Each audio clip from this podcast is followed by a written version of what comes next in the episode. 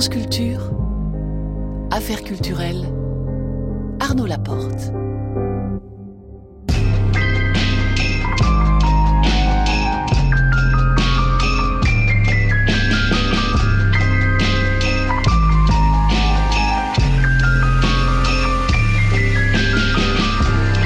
Ce soir, nous recevons la cinéaste Sophie Le Tourneur dans le nouveau film Énorme est sorti aujourd'hui sur les écrans à 19h20. Affaire en cours avec Marie Sorbier qui s'intéressera au documentaire de Weiwei Coronation disponible en ligne. Elle sera avec la sinologue Marie Holzman, spécialiste de la Chine contemporaine et de la dissidence chinoise. 19h50.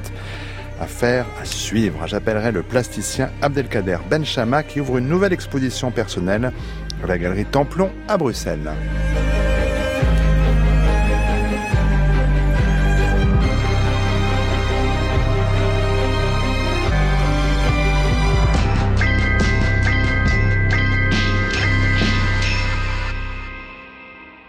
Bonsoir Sophie Le Tourneur. Bonsoir Arnaud Laporte.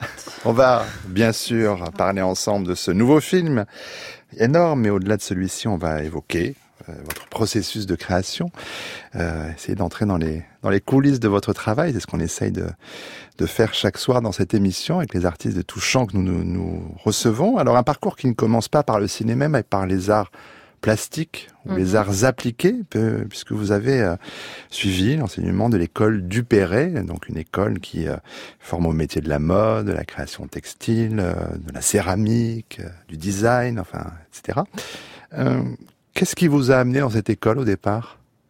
Bah, disons que moi je faisais de la peinture, mais voilà, j'avais bien conscience qu'il fallait sans doute faire autre chose pour gagner sa vie. Et c'est vrai que l'impression textile, c'est c'est bien parce qu'on travaille la couleur, on travaille euh, le trait, on travaille euh, aussi les combinaisons euh, sur papier. C'est pas du tout, on travaille pas sur le tissu, quoi. Et donc j'ai appris énormément de choses. Euh, et qui, je pense que ça me sert toujours aujourd'hui. Hein, même c'est du montage, quoi. Enfin, Mhm. c'est du patchwork. C'est euh, et euh, voilà. Mais c'était plutôt la peinture, ouais, mon truc. Mais pourquoi la peinture? Pourquoi ce, ce médium-là au départ alors? Alors ça, je sais pas euh, pourquoi la peinture. euh, Il y avait une, une C'était les arts épiphanie plastiques. Bah, depuis que je suis petite, enfin comme plein d'enfants, euh, j'adorais dessiner. Puis après, euh, au lycée, euh, j'ai même fait le concours général en arts plastiques. Ouais. Ah ouais. Et euh, ouais, ouais, j'étais, j'étais vraiment à fond. euh, j'adorais peindre jusqu'au moment où je me suis rendu compte que j'étais pas très bonne, quoi. Voilà. vous, vous êtes rendu compte ou c'est quoi? C'est une, une- cette autocritique ou est-ce que vous vous êtes dit que c'était peut-être pas ça votre voix?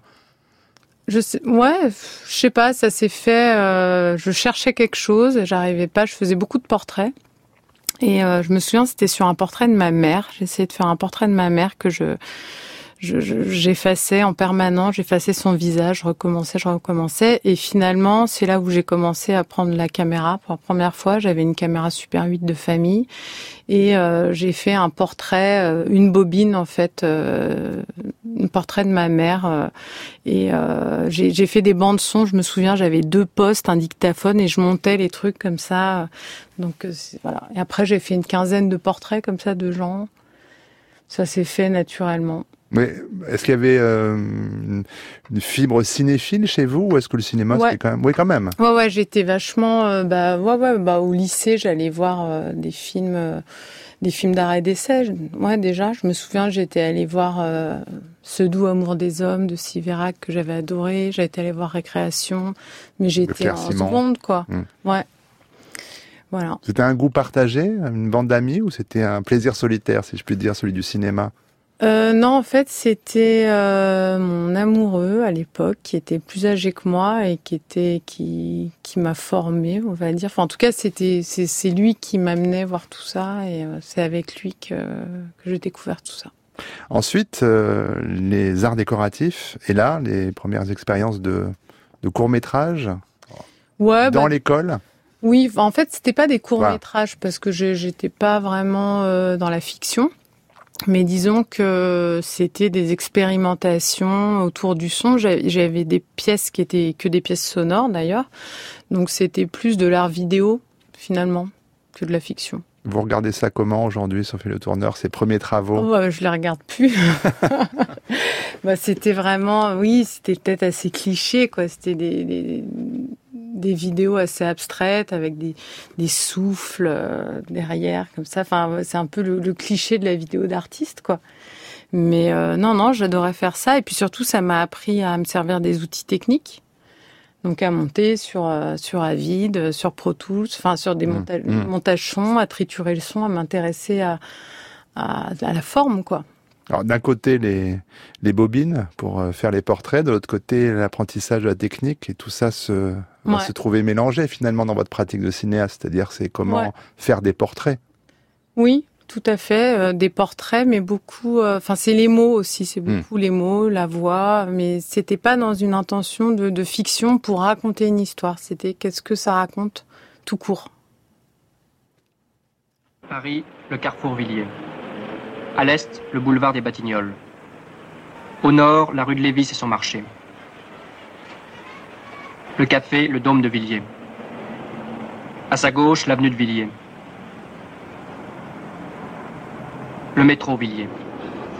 À l'ouest, le boulevard de Courcelles. Il conduit au parc Monceau, tout près duquel un chantier de démolition marque actuellement la place de l'ancien Cité Club, un foyer d'étudiants.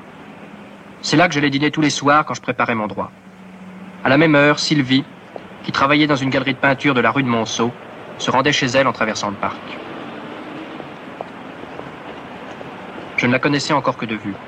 Nous nous croisions assez souvent sur les 300 mètres de boulevard qui séparent le carrefour du foyer. Nous avions échangé quelques regards furtifs et nous en restions là. Tu retournes pas, quoi Malheureusement, elle est un peu trop grande pour moi. Schmidt, mon camarade, me poussait à la hardiesse. Mais j'avais le trac. Vas-y, tente ta chance. Comment Je vais pas l'aborder? Pourquoi pas On ne sait jamais. Je voudrais savoir. Oui, elle n'était sûrement pas fille à se laisser aborder comme ça dans la rue. Et accoster comme ça, c'était encore moins mon genre. Les cinéphiles comme vous, euh, Sophie Le Tourneur, ont reconnu euh, peut-être cet extrait de La boulangère de Monceau. C'est le premier des six contes moraux d'Éric Romer. C'est un film de 1963. Euh, c'est important dans votre panthéon de, de jeunes femmes cinéphiles qui se destinaient au cinéma, des, des films comme ceux d'Éric Romer ah oui, bah oui, ouais. Et surtout celui-là, c'est vrai que quand je l'ai vu, justement le, le rapport, enfin comment le, le son l'image se mm. décollent et euh, et comment l'anodin, enfin en, décollant justement le, le réalisme finalement euh, des choses euh, toutes bêtes, ça, ça rejoint la peinture. C'est comme une nature morte de Morandi par exemple. Mm. C'est tout simple ou un Vermeer. Et en même temps, c'est voilà, il y a quelque chose en fait qui se passe et, euh, et c'est ce quelque chose-là que qui me touche et que je cherche quoi. Et je trouve que dans la boulangère de Monceau, c'est vraiment très présent. Après tous les films cet été, j'ai revu plein de films de Romer, c'est vrai que c'est c'est génial. Ça vous fait du bien de les regarder ces films-là? Ouais, ça me fait beaucoup de bien. Parce que vous en parlez avec un sourire, ça, ça vous illumine. Ouais, bah oui, oui, c'est vrai que qu'il y a du comment dire, il y a c'est heureux comme euh, comme façon de faire les choses parce qu'on sent qu'il il est dans son élément puis c'est libre. Voilà. Alors la liberté, justement, euh, pour en venir à un point central, me semble-t-il, dans votre travail, Sophie Le Tourneur. Moi, le premier film que j'ai vu de vous, c'était Rock et Canyon. On s'était d'ailleurs rencontrés sur cette antenne à, l'occasion. C'était en 2008, ça fait quand même quelques temps. Il y a eu ensuite La Vie Orange. Euh, ces deux films-là s'intéressaient à des garçons et des filles, des groupes. De très jeunes gens et euh, des jeunes filles presque rentrant dans l'âge adulte. Et ce qui était assez puissant, me semblait dans ces films-là, c'est qu'ils arrivaient à transmettre quelque chose de de l'exaltation propre à ces âges-là. Euh, et c'est la question de la liberté, ou plutôt comment retrouver quelque chose de la liberté à l'écran, qui me semble être vraiment en jeu dans votre dans votre cinéma. Euh, comment, on en revient aux années d'études, et vous l'aviez un peu dit tout à l'heure, Comment, lorsque vous captiez les conversations de vos camarades, vos arts déco, vous commenciez aussi à faire du, à faire du collage, vous travaillez beaucoup en glanant des morceaux du réel, expliquez-vous. Mm. Oui, c'est vrai que je suis plutôt, euh, c'est d'après nature hein, que je travaille, on va dire. Euh, après... Oui, mais dans l'atelier.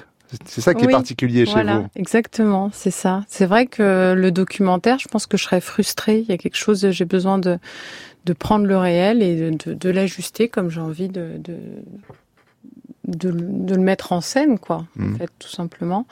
Et euh, mais ouais, j'ai du plaisir en tout cas à, à prendre des bouts euh, de, de réel, à les choisir et à les à les agencer comme j'ai envie. Je pense que c'est un truc aussi de de, de surpuissance peut-être aussi, euh, voilà pour euh, avoir le sentiment que les, les choses m'échappent pas, peut-être. Wow. En tout cas, c'est votre méthode et on en reparlera aussi pour euh, pour énorme que de, mais c'était le cas déjà dans Rocky Canyon, dans La Vie Orange, dans les suivants, c'est-à-dire de, de, de passer du temps avec celles et ceux qui vont être vos interprètes, de, mm. de travailler euh, leurs mots, mais en les réécrivant. Mais au final, c'est très écrit, mais ça vient de celles et ceux que vous choisissez à, de mettre devant la caméra? Oui, oui, bah j'ai besoin de j'ai besoin d'être inspirée par les gens que je vais filmer et une façon d'être inspirée par eux, c'est-à-dire que c'est pas c'est pas quelque chose de vide dans lequel je mets des choses quoi, c'est être inspiré par eux, c'est c'est les aimer déjà. Et, euh, et c'est prendre euh, des choses qu'ils me donnent euh, et qui et, de faire un portrait mais très subjectif quoi finalement. Donc mais j'ai besoin de prendre des choses de ouais. Je peux pas je peux pas complètement euh, prendre une enveloppe vide et, et, la remplir de choses euh, à moi ou de choses abstraites ou trop littéraires. Non. Alors, on parlait tout à l'heure du collage, du montage, des paroles, et une des choses euh, formidables, notamment dans La Vie Orange, c'est qu'on ne pouvait pas comprendre tout ce qui se disait quand mm. on était spectateur. Finalement, il fallait qu'on choisisse, alors consciemment, pas consciemment, quelle voix on allait plutôt écouter qu'une autre, parce que ça se superposait. Mais comme dans la vie, Sauf que pour arriver à ça, c'est quoi? C'est beaucoup de délicatesse, de montage, de mixage. Ouais. Puis d'écriture aussi. C'est vrai qu'il y avait une précision dans la vie orange euh, énorme sur le, le, le, le, sur la partition la mmh. partition ouais. des dialogues. Et donc tout était monté à l'avance, toutes les répètes étaient montées euh, vraiment comme euh, une symphonie. Donc il fallait que les acteurs écoutent tous ensemble euh, ce montage et le restituent exactement. C'est-à-dire qu'il fallait qu'ils s'arrêtent, euh, qu'ils se, qu'ils, qu'ils, qu'ils s'interrompent au bon moment, que les paroles se, se, se, mélangent, etc. Mais beaucoup plus même que dans la vie, que mmh. dans la répète que j'avais fait. C'est-à-dire que je, je recréais encore plus de, de, confusion après au montage que eux devaient restituer. Voilà. Donc là, c'est Sophie Le Tourneur, chef d'orchestre aussi. Bah, chef d'orchestre. Compositrice euh... et chef d'orchestre. Ouais, je sais pas. En tout cas, euh, c'était plutôt. Ouais, c'est l'idée de reconstituer quelque chose qui s'est passé, mais que j'ai un petit peu euh, fait à ma sauce quand même. C'est ça qui me fait qui me fait du bien. Alors, ce qui me fait du bien, c'est d'aller voir. Donc, du coup, c'est à peu près tous les trois mois le nouveau film Dong Sang-soo. Donc, pour le plaisir, un extrait de la bande-annonce de Night and Day.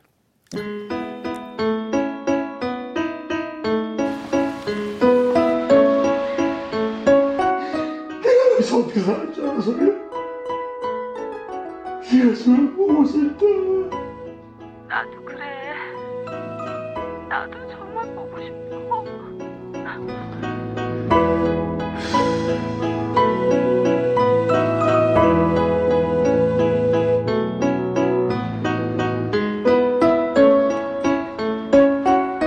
아, 저, 여보세요? 네, 잠깐만요. 실례 좀 할게요. 너 민선이 맞지, 민선이? 진짜 예쁘고. 나 임신해도 돼? 내가 내 내일 들어갈게.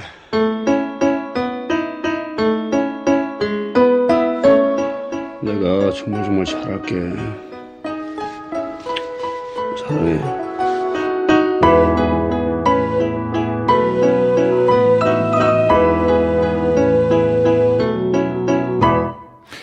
Un autre cinéaste donc euh, que vous aimez beaucoup et moi donc Hong Sang-so, un cinéaste très prolixe. Hein. C'est vrai qu'on a du mal à suivre le rythme, mais en même temps, euh, c'est un bonheur que d'avoir un nouveau film tous les trois mois d'un cinéaste qu'on aime. Des films qui sont apparemment simples, mm. qui le sont euh, sans doute évidemment pas, en tout cas à, à, réaliser, à écrire. On y parle beaucoup, on y boit beaucoup aussi. Qu'est-ce qui vous touche chez Hong Sang-so, Sophie Le Tourneur? Ben déjà, ben encore une fois sa liberté, c'est-à-dire que il, on sent qu'il fait le film qu'il a en tête, qu'il cherche pendant qu'il le fait.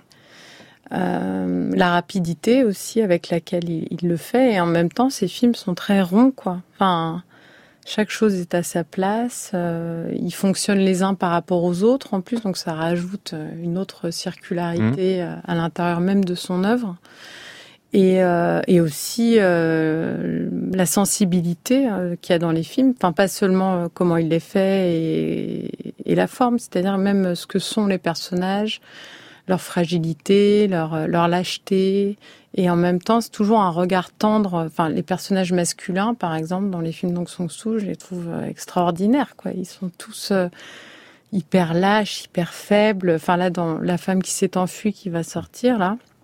Il y a toujours des femmes qui parlent et euh, il y a un homme à chaque fois qui arrive. Enfin, je sais pas si vous l'avez vu. Pas encore, celui-là, vous en avez un d'avance sur moi, je suis jaloux. Et euh, c'est c'est vraiment c'est non non c'est c'est extraordinaire et en même temps c'est toujours très tendre. Et toujours aussi quand même ces personnages qui sont euh, ben, dans des moments de crise la plupart du temps. Chez vous, Sophie Le Tourneur, c'est plutôt des moments de transition. Ouais, c'est vrai.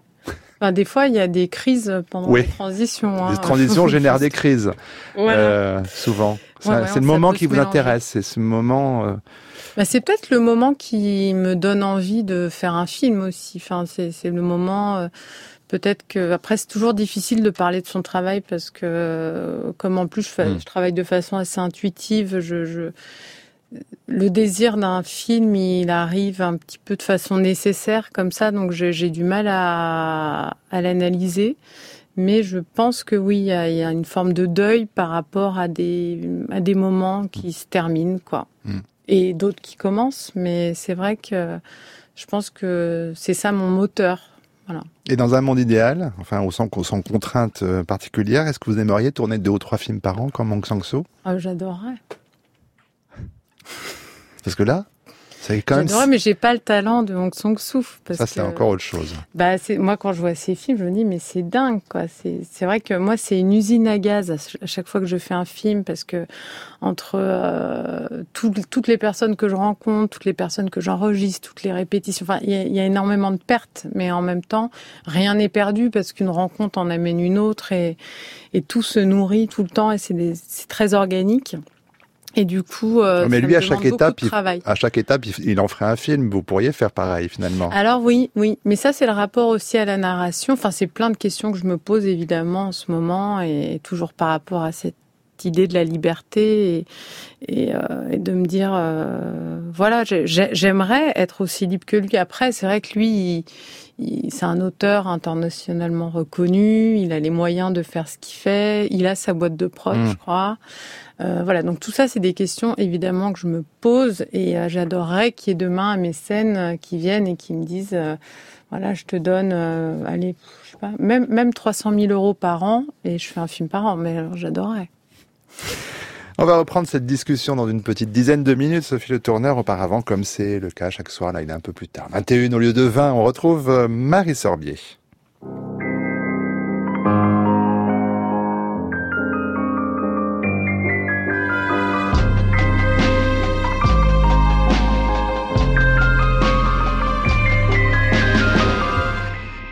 Affaire en cours, c'est le nom de cette séquence. Euh, Marie Sorbier qui s'intéresse à un phénomène culturel euh, éclairé par un, une, un intellectuel, direction la Chine ce soir. Oui, nous allons parler euh, de l'artiste dissident Ai Weiwei, que, l'on connaît bien, et qui met en ligne ces jours-ci un documentaire saisissant sur le confinement à Wuhan.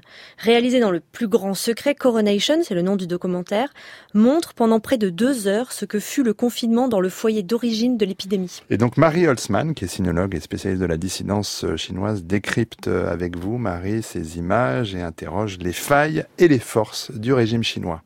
Marie Holzmann, pourriez-vous tout d'abord nous donner votre point de vue sur Ai Weiwei, l'artiste, le cinéaste, mais également le dissident? Ai Weiwei, euh, c'est d'abord un monument. Euh, C'est un monument un peu monstrueux, je dois dire. C'est quelqu'un qui a des visions gigantesques, qui travaille, euh, il semblerait, 25 heures par jour, qui est capable d'organiser des équipes de, travail formidables. Là, pour ce film, par exemple, j'ai appris qu'il avait eu 500 heures de roche euh, qui ont donc été réalisées par des petites mains qu'il a convoquées en Chine. Euh, donc c'est quelqu'un quand même très exceptionnel, un peu mégalomane, mais avec des intuitions fulgurantes. Et ces intuitions, justement, dans ce documentaire là qui vient d'être euh, mis en ligne euh, sur son site d'ailleurs, euh, vous pourriez nous, parler des intuitions qui vous ont semblé les plus euh, convaincantes? Ben, je- dirais que le, l'approche d'Ai Weiwei dans ce film est, est, quand même très bien pesée parce que il montre d'un côté combien c'est un peu surréaliste. Il y a une Chine euh, tout à fait classique où des gens euh, échangent des cartes de visite, des cartes de séjour, des objets avec leurs mains, donc sans gants. Ils se les échangent. Donc théoriquement, le virus peut passer d'une main à l'autre. Et puis, de l'autre, il y a une technologie phénoménale, des tenues de protection incroyables, un rituel pour enfiler, défaire les tenues de protection. Bref, une espèce de perfection dans la technologie à la fois médicale et aussi euh, extrêmement euh, sophistiquée. Euh, donc ça, c'est une chose.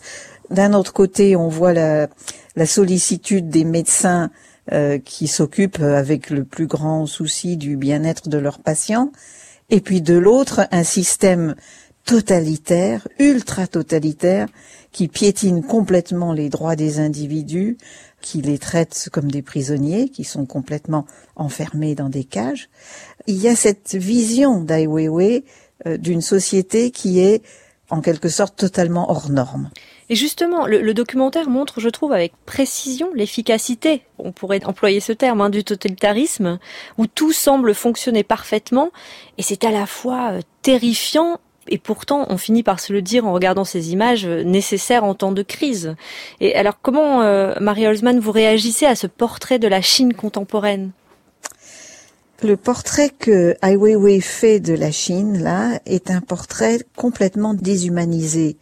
On voit des espaces vides, on voit des, couloirs sans fin où, où, personne ne marche, sauf un seul médecin qui va péniblement en soufflant, il est fatigué euh, vers le bureau où il doit se changer. Euh, on voit un, un, garçon qui est obligé de rester à Wuhan parce qu'il n'a plus le droit de partir, alors qu'il a fait partie des équipes qui ont monté ces fameux hôpitaux en 15 jours et il est coincé dans un parking, il dort dans sa voiture, il mange dans sa voiture et il peut pas rentrer chez lui. Donc on, on voit une Chine euh, qui est très efficace, c'est vrai, pour euh, éradiquer le virus. Et de fait, je veux dire, le virus continue à circuler dans le monde, il ne circule pratiquement plus en Chine, mais en même temps, les individus euh, sont complètement annihilés. Et tout ce qui fait l'humanité de ces gens euh, ne peut pas émerger. Ce n'est qu'à la fin du film qu'on voit les émotions euh, de ceux qui ont été euh, écrasés par cette machine. Et on se dit, je préfère une machine un peu moins efficace, mais quand même un tout petit peu d'humanité. Oui, vous, vous l'évoquez en sous-texte. C'est vrai que la, la, scène finale du documentaire est, est assez bouleversante, puisque en effet, c'est le seul moment du documentaire où un peu d'humanité réapparaît, où on sent surgir un peu l'humain au milieu de, cette méga machine. Peut-être que vous pourriez nous en dire un mot?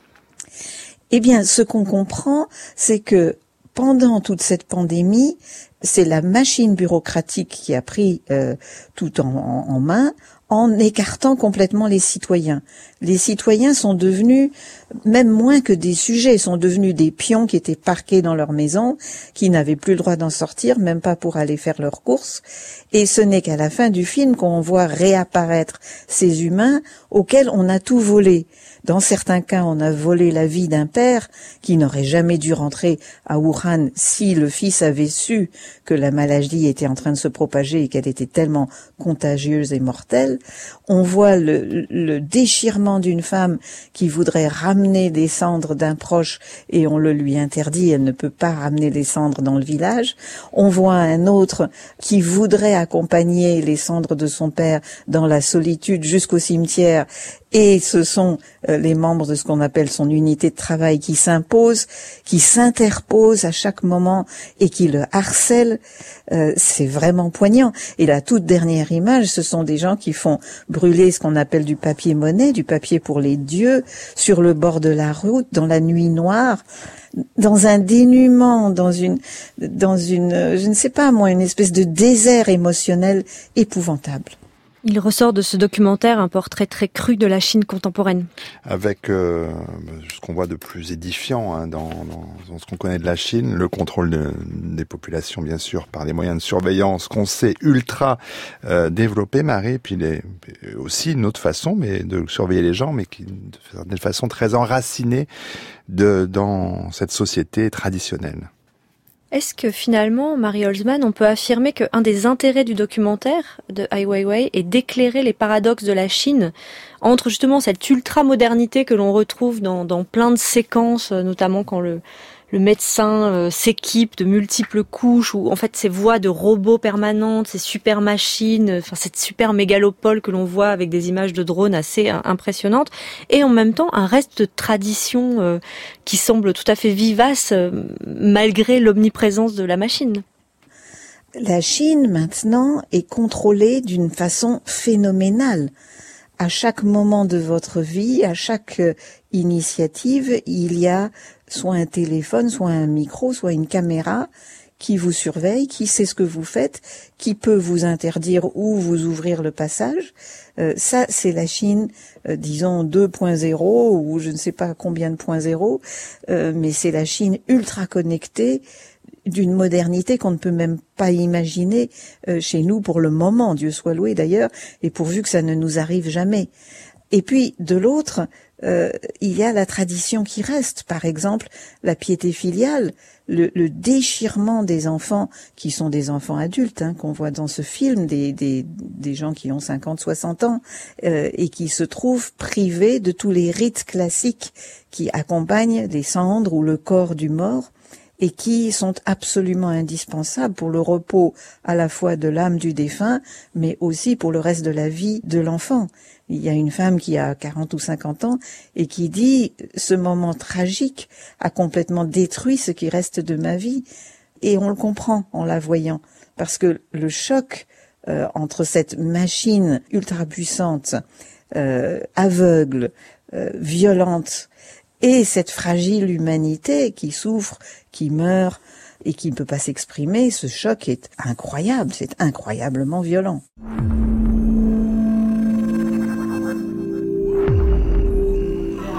不想大包大揽的说很多什么，哎呀怎么样子，还有不要说太多负面东西。武汉什么七七八八的些什么疫情呢，不要去说，就说感恩就完了，就说感谢他们的到来。对，你们到到车上要介绍一下武汉的景点，对吧？你要过黄鹤楼啊，过长江大桥，就介绍一下就可以了。对，你要比如说到了呃，我比如说我们这一路司机开过去，他不会开得很快，你原路介绍一点风景，让他们舒缓情绪。嗯，因为他来的有的很多是会笑的，十几岁的孩子们，所以你们一定要去安抚他，懂了没有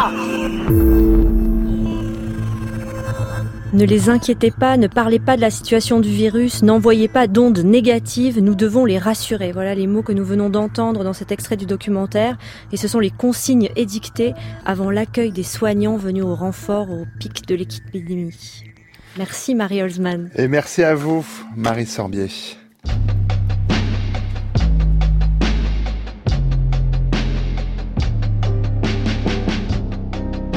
France Culture Affaires culturelles. Arnaud Laporte. Et nous poursuivons cette émission euh, d'affaires culturelles en compagnie de ce soir de Sophie Le Tourneur à l'occasion de la sortie de son nouveau film énorme. Un film qui peut aussi nous servir à mieux comprendre votre façon de, faire des films. Avant tout, euh, il y a du désir. On a bien compris. Alors du désir, pourquoi? Pour euh, pour un sujet, on l'a peut-être un peu évoqué, pour un âge, pour des comédiens ou le désir de faire un film en fait? Euh, Ouais, plutôt de. C'est pas de faire un film, non, du tout. En faire au sens de, de ah travailler à la fabrication de. Euh, oui, non, déjà, c'est sûr que la fabrication. Enfin, moi, je prends énormément de plaisir à travailler. Euh, à toutes les étapes. À toutes les étapes. Donc, ce qui est bien en plus, c'est que euh, c'est varié en fait quand on réalise. Surtout que moi, je, je, fais beaucoup de choses. Je fais les costumes, les décors. Euh, je fais un J'aime bien euh, tout gérer, quoi. Donc du coup, c'est varié. Puis c'est vrai que le tournage, ça dure longtemps. Puis, puis au moment où on en a marre, après on passe au montage. Après, enfin, et euh, ouais, c'est, enfin, j'ai beaucoup de chance de faire ce que je fais. Après, c'est quoi le désir? C'est de, de c'est quand on a quelque chose en tête, quand on veut dire quelque chose et qu'on arrive à le dire de cette façon-là. C'est plus ça, mais c'est peut-être pas global. C'est peut-être, je suis peut-être plus quelqu'un du détail, quoi. Voilà. Je suis, c'est des envies par rapport à, des scènes ou tout d'un coup à un geste que j'ai envie de montrer et puis au final, toutes ces envies-là qui arrivent à peu près au même moment, bah, elles prennent sens et, et ça crée autre chose. Mais ça, je m'en rends compte qu'après, par du temps. Ce film-ci, euh, il part encore une fois du réel, vous l'avez dit, hein, Sophie Le Tourneur, de votre deuxième grossesse, et l'envie d'interroger ce moment particulier, alors non seulement pour la future mère, mais aussi pour le futur père. Claire a été fabuleuse. C'est même plus des doigts, c'est des nuages. Vous, vous faites comment avec les enfants On n'a pas le temps. Avec nos vies, on voyage tout le temps. I'm the husband, I'm the agent, I'm the bodyguard, I'm Fred. Don't be afraid. Nice to meet you. Vous n'êtes plus tout jeune, vous deux. Qu'est-ce que vous attendez Mais elle, elle veut pas d'enfant. C'est toi qui t'occupes de tout. De sa pilule et tout ça. Je raconte, maman. On dirait une petite pilule, ça. Quoi? J'ai grossi. T'as pas grossi, chérie, t'es magnifique. Mais c'est quoi ces mes seins Ils sont énormes. Ah oui, il y a une grosseur là. Une tumeur? Ah bah je comprends. Bah, c'est un bébé. Un bébé cancer? Coucou le cucu. Comment t'as pu me faire ça? Écoute, Claire, je vais m'en occuper. Tu vas faire tout seul? Votre femme a pas pu vous accompagner Elle travaille.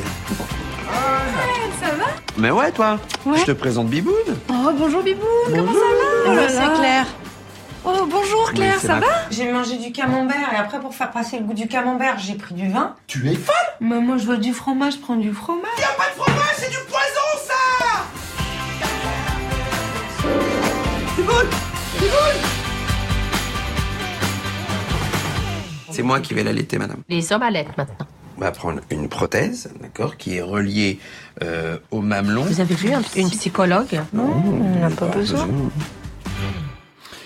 Une fois que vous avez déterminé euh, votre sujet, euh, Sophie Le Tourneur, par quoi ça commence alors la méthode Le Tourneur? Est-ce qu'il y a un carnet de notes dans lequel vous, Bah, disons vous que pas référez? le sujet, euh, justement, comme je disais tout à l'heure, c'est plus, euh, je vais noter une scène Ou une ou un dialogue. Mhm. Ou euh, voilà, quelque chose, euh, ça va être le point de départ, mais j'ai rarement un sujet, quoi. Même si, en fait, le sujet, il est dans cette envie et dans ce pourquoi j'ai noté ce truc. Mais ça, Mhm. je- encore une fois, je le découvre après, quoi. Mais euh, ouais, c'est comme ça que ça commence par un détail et en fait, je tire le détail et euh, en tirant le détail, bah, il y a tout qui vient, quoi. Oui, mais pour le tirer, par exemple, euh, j'imagine que c'est peut-être pas au moment de votre propre euh, accouchement que vous avez pris des notes, parlé aux sages-femmes. Ah bah ou- pas du tout, non. Donc ça veut dire qu'il faut quoi y retourner, aller voir des gens, rencontrer, parler? Ouais. Bah oui, oui, c'est ça. Il faut que la, moi, c'est la vie hein, qui m'intéresse. Et puis, c'est les questions. C'est vrai que dans mes films, je pense qu'il n'y a pas beaucoup de, de réponses. Euh, Moi-même, j'en ai peu. Donc, c'est pour ça que c'est pas des sujets aussi. Parce que, après, rien que le fait de se poser beaucoup de questions, c'est vrai que les questions de genre, euh, les questions euh, liées à la reproduction, euh, les questions liées à notre condition humaine, sexuelle et animale, voilà, c'est- des choses qui me posent, enfin qui posent beaucoup de questions et qui ont l'air complètement euh, anodines, enfin normales. Et en fait, il faut accepter. Moi, je pense que j'ai du mal à accepter. pas mal de trucs et du coup euh, je, je, pense que c'est parti de là quoi c'est-à-dire de toutes ces questions en disant bah non mais comment ça se fait que j'ai un être qui se développe à l'intérieur de moi-même et pourquoi euh, pourquoi moi et, et pas lui et pourquoi et voilà. Puis après euh, c'est enfin je sais pas moi j'ai l'impression que je parle beaucoup des femmes aussi dans mon fi- dans mes films de façon globale et que dans l'histoire des femmes le fait que ce soit nous qui portions les enfants c'est quand même euh, enfin c'est le truc euh, sur lequel il faut réfléchir quoi voilà mais j'ai pas de réponse par rapport à ça. Non, mais par contre, avec vos questions, vous allez, vous êtes allé en- notamment à la maternité des Bleuets, enfin dans quelques, Mm. dans, dans différents lieux.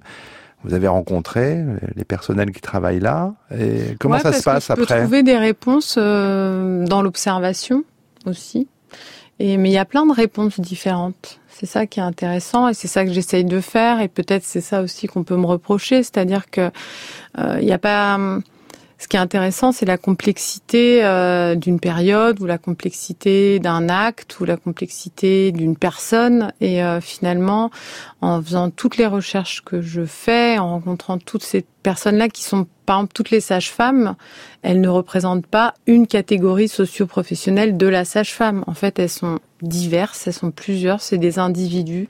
Chacun a son histoire, chacun a sa particularité. Et en fait, d'être dans un cinéma de représentation, c'est pas du tout mon truc. Euh, voilà, moi, pour, moi, on a et, et d'ailleurs, je pense que je ne représente qu'une facette aussi euh, de mes personnages. C'est pas des personnages complets, quoi.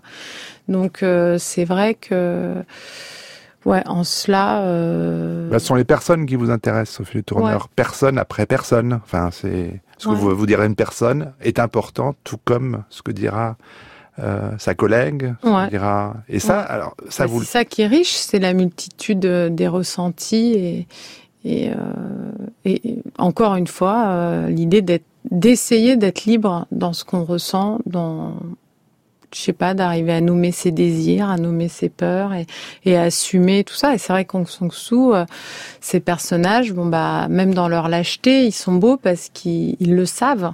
Et c'est ça qui est beau. Mais c'est personnel euh, et ces différents euh, interprètes que, que l'on voit nous à l'écran, on se rend bien compte euh, que pour certains c'est une première fois devant une caméra. C'est-à-dire que vous n'avez pas seulement été recueillir leur leur quotidien, leur vécu, mais vous avez été les vous les avez inclus dans le film, vous les avez fait jouer, Sophie Ouais. Le Tourneur. Bah, j'ai eu envie de les filmer déjà en les rencontrant. Puis c'est des vraies rencontres. C'est pas des rencontres. euh, C'est pas un casting avec un directeur de casting qui va me montrer des images après plus tard alors que j'ai même pas rencontré les gens. C'est c'est des heures au café euh, à, à se raconter nos vies quoi. Aussi c'est c'est global en fait. C'est un truc. euh, moi, ce qui me rassure, c'est de parler le, le même langage, quoi, avec les gens et, et de, de, il y a un truc qui se passe et on se- les gens me comprennent et je les comprends et c'est ça que j'ai envie de filmer. Je pense qu'on on sent la complicité. Enfin, dans les gens que j'ai, avec les gens que j'ai filmés, par exemple pour ce film, je pense qu'on sent que c'est bâti sur une relation de confiance, quoi. Voilà. Donc peut-être c'est un peu humaniste, j'espère. Et après, il y a la méthode qui est quand même surprenante. J'ai lu que vous aviez d'abord tourné, euh, on va dire, une partie documentaire, je mets des guillemets, hein, parce que c'est un film de fiction que vous nous Ouais. proposez à l'arrivée, et qu'ensuite, euh, c'est la fiction qui a, dû, qui a dû être collée, on revient au montage, mais il faut, il faut pas voir les points de colle, hein, c'est ça le problème. C'est la fiction qui vient s'insérer dans ce que vous aviez récupéré du réel? Oui.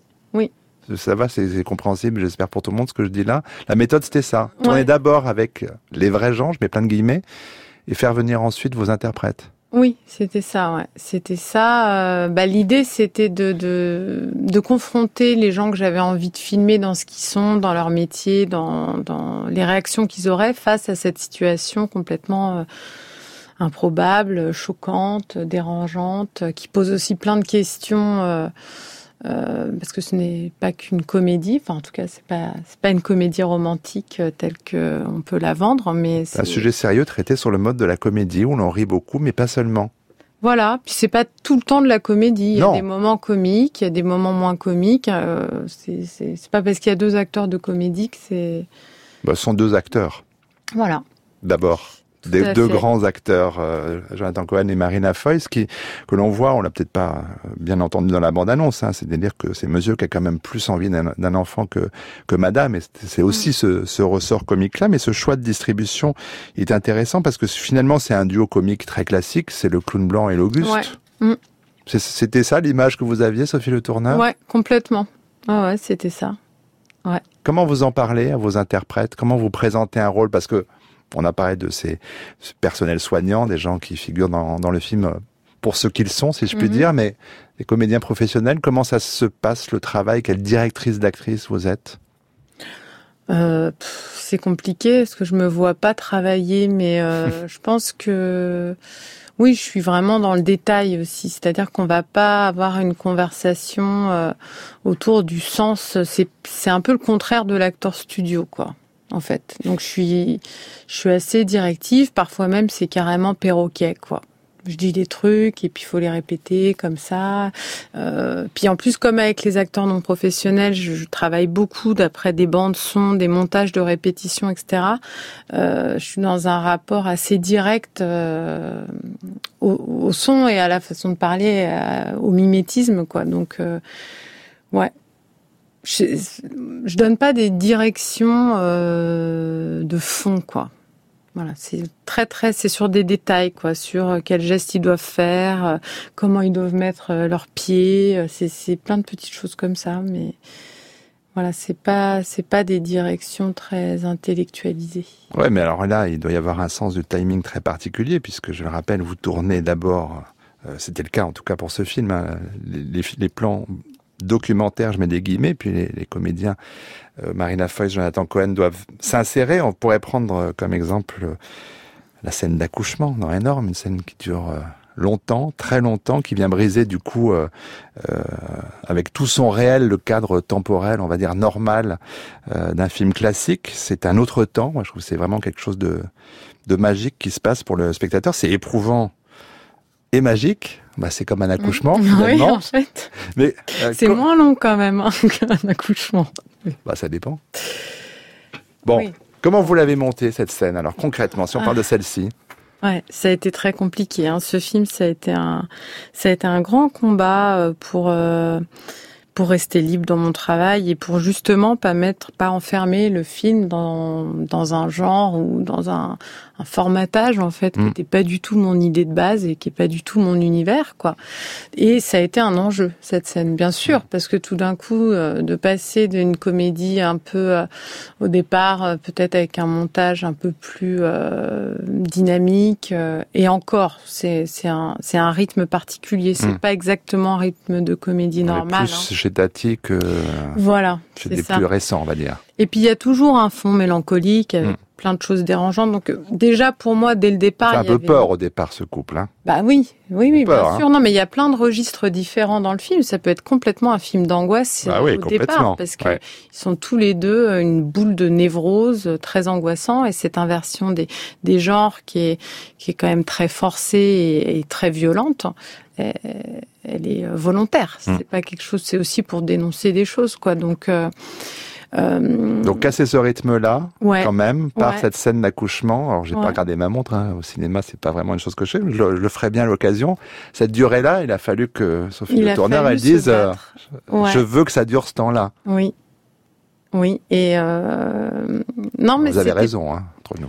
Bon, après, il y a certaines personnes qui trouvent que c'est trop long, qui, après, chacun son truc. Après, moi, j'étais dans ma vision de mon film, avec mon rythme.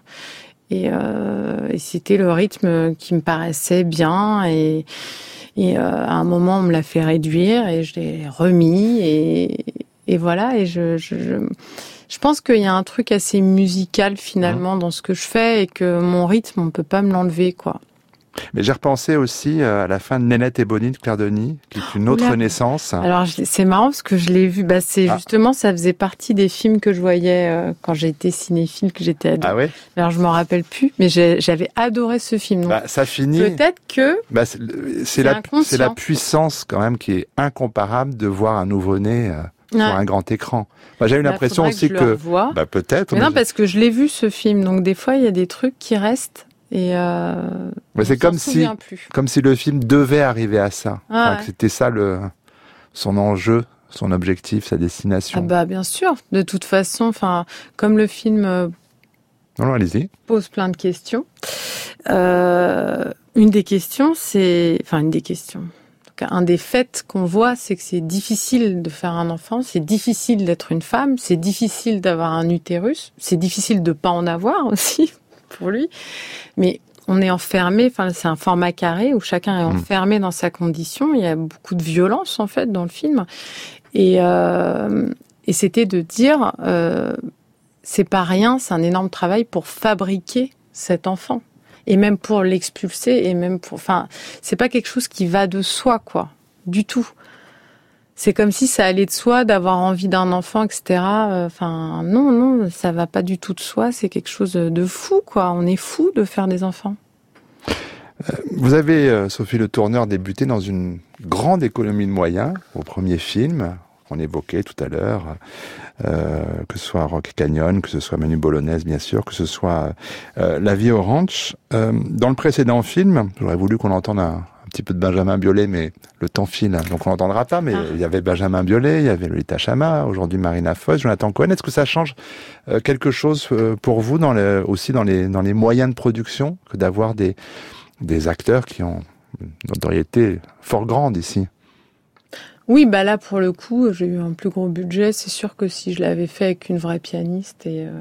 mais c'était pas la seule raison. C'est vrai que pour moi, c'était important que ce couple soit euh, vraiment un couple de fiction parce que c'est tellement tabou, c'est tellement euh, délicat et euh, et c'est sacré en fait comme thème. Donc euh, moi j'avais besoin de pousser les choses très très loin pour euh, pour pouvoir euh, dire ce que j'avais envie de dire parce que sinon euh, c'était trop réducteur quoi. Si c'était trop collé à un réalisme ou donc c'est pour ça que c'était bien de confronter une situation complètement délirante, complètement fictionnelle face à une extrême réalité et en même temps euh, de voir que ces gens qui travaillent dans les hôpitaux, ils, ils réagissent euh, quand même assez normalement, ce qui veut mmh. dire que eux-mêmes dans leur travail, ils voient des situations aussi délirantes mmh. que ça, quoi.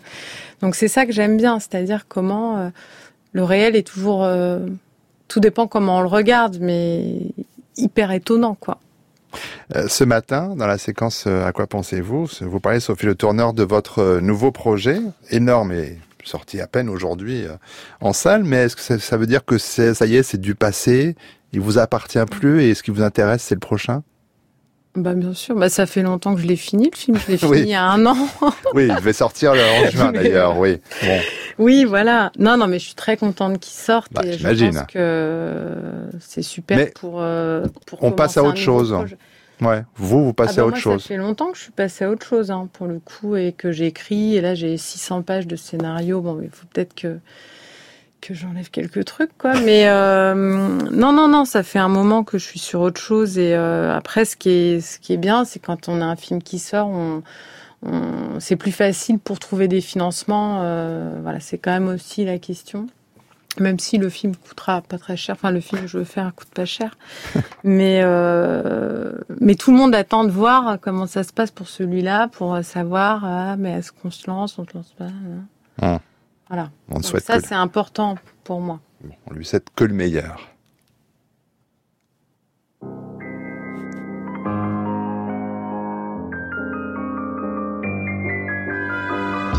France Culture, Affaires culturelles, Arnaud Laporte. Ça allait, ça faisait bien. 19h50, c'est l'heure de sortir de ce studio, de sortir de Paris. On fait ça tous les soirs, en région ou à l'étranger. Ce soir, direction Bruxelles, où le plasticien Abdelkader Benchama va ouvrir demain une exposition à la galerie Templon, euh, en espérant qu'il m'entend. M'entendez-vous, Abdelkader Benchama? Je sais qu'on a des petits soucis de liaison. Pas sûr que Abdelkader Benchama m'entende. Et non Tristesse parce que moi j'aime beaucoup euh, le travail d'Abdelkader Benchama. C'est la première exposition euh, pour lui personnelle en Belgique. Évidemment des expositions collectives dans le monde entier, euh, Japon, New York, et j'ai cet été encore au MRAC à Sérignan. Cette exposition à la galerie Templon de Bruxelles elle s'intitule Signe. Elle ouvre demain, elle sera visible jusqu'au 24 octobre avec un ensemble de dessins et de peintures sur papier. On me signale qu'on n'a toujours pas Abdelkader Benchama, mais ça c'est le jeu du direct, que voulez-vous? Je vais en profiter. Alors, Abdelkader Benchama, on va le retrouver, mais je vais en profiter pour pour ressortir quelques questions que j'avais pas eu le temps de poser okay. à, Sophie Le Tourneur. Ou on peut aussi se faire plaisir en écoutant un peu de Benjamin Biolay. Qu'est-ce que vous en pensez? Bon, Comme vous voulez. Hein. Qu'est-ce que vous préférez? Une question ou une chanson? C'est vachement dur hein, comme question. C'est déjà une première question. Ouais. Euh, bon, alors une chanson parce que.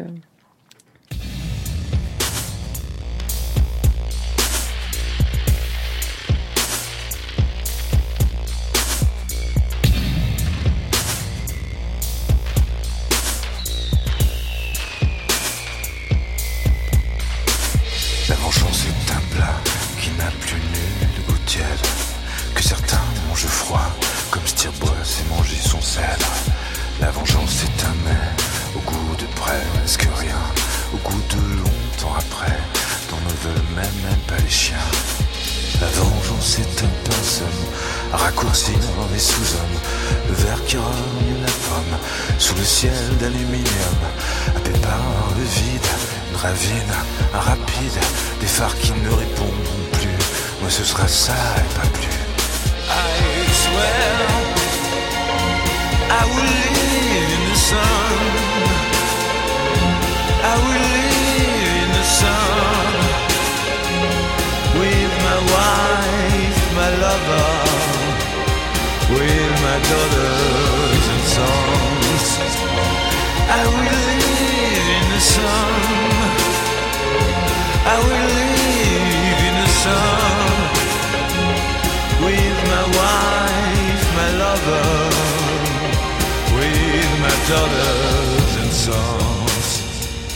Benjamin Biolay pour le plaisir et puis parce que ça a été un de, un de vos interprètes. D'ailleurs, on va bientôt accueillir dans cette émission Lolita Chama qui sera bientôt de retour sur les planches au rond-point avec euh, la visite, euh, texte de Dan Berest. Donc euh, Lolita Chama sera bientôt notre invité, mais je profite de ces quelques minutes supplémentaires avec vous, euh, Sophie Le Tourneur, euh, pour euh, alors, poser quelques questions que j'avais euh, j'avais escamotées dans, dans ce temps trop court. Est-ce que vous avez l'impression de progresser? En tant que cinéaste? Est-ce qu'on progresse dans son art? Ben, euh, bon, je sais pas. Euh, J'espère qu'on progresse euh, tout court, quoi. Enfin, en tant que personne. Ouais. Après, pour moi, tout est lié tout le temps. hein, ce que je fais, ce que je suis, les choix que je fais, etc. Donc, ouais, j'espère. Hmm, Vous n'êtes pas sûr. Vous regardez pas tellement en arrière. Pour le savoir, il faut regarder en arrière en même temps. Et ça, c'est pas votre mentalité? Non, non. Bah non, mais c'est vrai que par exemple, je suis à fond sur mon prochain projet, euh, donc euh, évidemment, euh, je pense que ça va être mieux que celui d'avant. Enfin, c'est tout le temps. Enfin après, je sais pas si c'est mieux ou moins bien, mais disons que c'est, ce sera plus en phase avec ce que je suis à ce moment-là. Quoi. Hmm. Tout à l'heure, en sortant de ce studio, vous irez dans un, dans un cinéma à la rencontre de public. C'est un moment que, que vous aimez, ça? Ah ouais, j'aime bien, ouais. Ouais, ouais. Bon, après, faut, faut voir, mais même les questions méchantes, euh, euh, parce qu'il y a toujours quelqu'un. Bah oui. Généralement, c'est la première question d'ailleurs. Ouais, parce que ce sont les gens les plus motivés. Les... Ouais, exactement. et euh, non, non, j'aime bien. J'aime bien avoir à me défendre et puis et puis le dialogue avec les spectateurs parce que après bon il y a quand même des questions gentilles et puis Hmm. même les gens qui posent pas de questions souvent à la toute fin ils viennent me voir ils viennent. Et comme je pense pas énormément aux spectateurs quand je suis en train de faire les choses de voir tout d'un coup que le film est que les gens se l'approprient, que le film leur parle, euh, ça me fait vachement de bien parce que souvent euh, j'ai l'impression de, de faire quelque chose qui sert à rien, enfin qui sert à rien, euh, qui est un peu vain, enfin comme tous les artistes, je pense qu'il y a des moments où on se dit euh, c'est un peu un peu ridicule là, ce à quoi je passe mes journées. Et, euh, et en fait, euh, la réaction des gens, euh, moi je sais qu'après ce film-là, par exemple à Rotterdam, ou euh, quand il y a eu des projections, il y a des gens qui m'ont dit à quel point ça les avait euh, bouleversés et aussi euh, déculpabilisés. Beaucoup de femmes qui sont venues me dire à quel point ce film était important pour les femmes. Et, et beaucoup d'hommes qui étaient bouleversés aussi de, de, de se sentir libre de, certaines choses ou de ne pas avoir honte euh, du ridicule ou de se débarrasser de certaines injonctions de virilité. Enfin, voilà, donc j'ai eu le sentiment euh, de faire un film euh, beaucoup plus politique que ce que j'avais prévu. Hmm. Mais ça, c'est une chose que j'imagine vous vous dites à chaque film, parce que j'ai l'impression que c'est quand même le cas à chaque fois que vos films sont politiques. Bah, peut-être c'est parce que j'essaye, euh, moi, dans ma vie, d'être euh, en accord avec ce que je pense et de, de, de, de rester fidèle à moi-même tout le temps et de me poser tout le temps des questions. Et peut-être que ça passe dans mes films euh, et que euh, les personnes qui se posent les mêmes questions que moi, euh, je sais pas, de, de parler le même langage et de se sentir euh, pas tout seul, quoi. Pas se sentir tout seul. hein. C'est un Ouais, beau mot de la fin. problème. Bon, il faudra qu'on en reparle dans une prochaine émission.